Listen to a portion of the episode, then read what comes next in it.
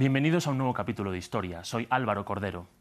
A 80 años de los ataques a la base naval estadounidense de Pearl Harbor, este episodio sigue siendo recordado como un evento que cambió el rumbo de la Segunda Guerra Mundial.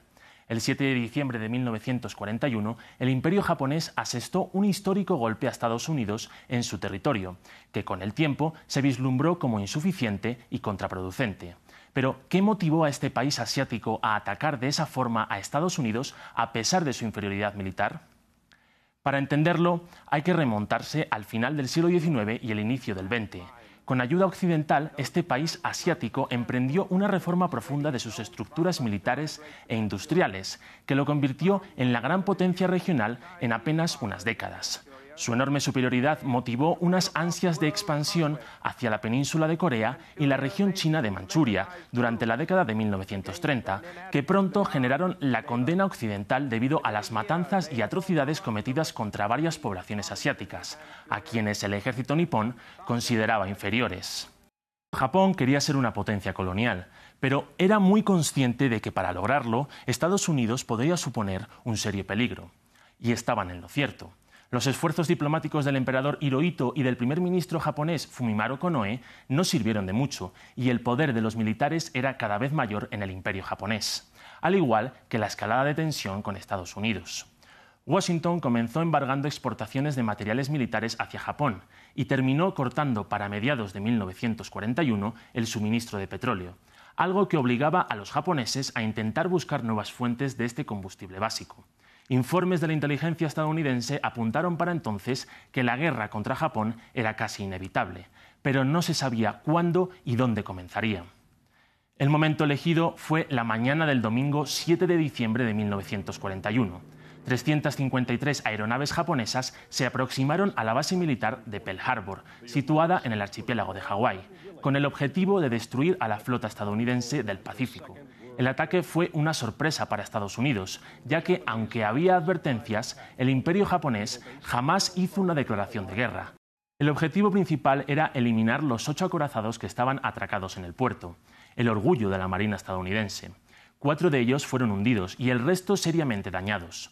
Junto a ellos, hasta otras diez embarcaciones más pequeñas fueron atacadas y casi 350 aviones fueron total o parcialmente dañados. Además, las pérdidas humanas fueron muy numerosas. En apenas hora y cuarto, más de 2.400 militares estadounidenses fallecieron y casi 1.250 resultaron heridos. El plan fue comandado por el almirante Isoroku Yamamoto, quien era consciente de que la única posibilidad de ganar a Estados Unidos en un conflicto era atacar a toda su armada por sorpresa. Pero el golpe, aunque fue duro, no fue definitivo. Durante los intensos bombardeos, los japoneses estaban tan enfocados en hundir los acorazados que olvidaron atacar los talleres, astilleros y almacenes de combustibles que había en Pearl Harbor, elementos imprescindibles que ayudaron a Estados Unidos a reparar los daños de forma más rápida. A ello hay que sumar que los tres portaaviones del Pacífico habían salido a maniobrar durante los días previos. Estas embarcaciones serían pieza fundamental de posteriores victorias. Pearl Harbor era solamente una parte del plan japonés. Con la Marina estadounidense prácticamente neutralizada, Japón emprendió una serie de conquistas por la región de Asia-Pacífico, entre las que estaban Malasia, Tailandia, Indonesia y Hong Kong. Indonesia era de especial importancia debido a sus recursos petrolíferos, que Japón necesitaba para continuar con la guerra contra China.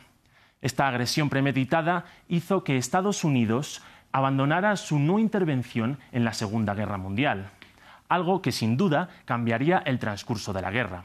Bajo la presidencia de Franklin Delano Roosevelt, la nación norteamericana se había mantenido de perfil ante la contienda. Aunque había existido un apoyo estratégico al Reino Unido, las presiones para evitar el intervencionismo eran muy fuertes dentro de Estados Unidos, que mantenía una política aislacionista. Pero el ataque a Pearl Harbor fue un shock para la sociedad estadounidense y precipitó al país a la guerra. Japón, por lo tanto, ha emprendido una ofensiva sorpresa por toda el área del Pacífico.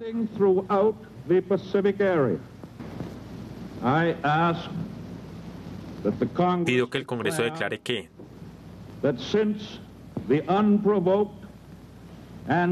desde el ataque no provocado y vil de Japón del domingo 7 de diciembre de 1941,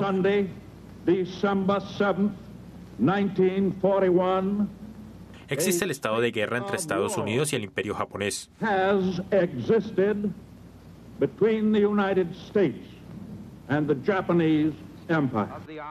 La declaración de guerra al imperio japonés al día siguiente precipitó que la Alemania nazi de Adolf Hitler y la Italia fascista de Benito Mussolini declararan la guerra a Estados Unidos como respuesta a la alianza que mantenían con Japón. Esta cuestión abrió el frente para Estados Unidos también en Europa, algo que a la postre sería fundamental para la victoria del bando aliado sobre Alemania en 1945. La guerra con Japón en el Pacífico sería igual de cruel a la librada en el continente europeo. Tras las primeras victorias niponas, Estados Unidos comenzaría a tener la iniciativa frente a un imperio japonés en retirada que se defendió con todo. Batallas como la del Midway, el Mar de Coral, Guadalcanal, Iwo Jima u Okinawa fueron cercando a las tropas japonesas, hasta que las bombas atómicas sobre Hiroshima y Nagasaki, lanzadas durante la presidencia de Harry Truman, precipitaron su rendición el 2 de septiembre de 1945. Con esto concluimos. Gracias por compartir y comentar estas historias que las encuentran en los programas de France24.com.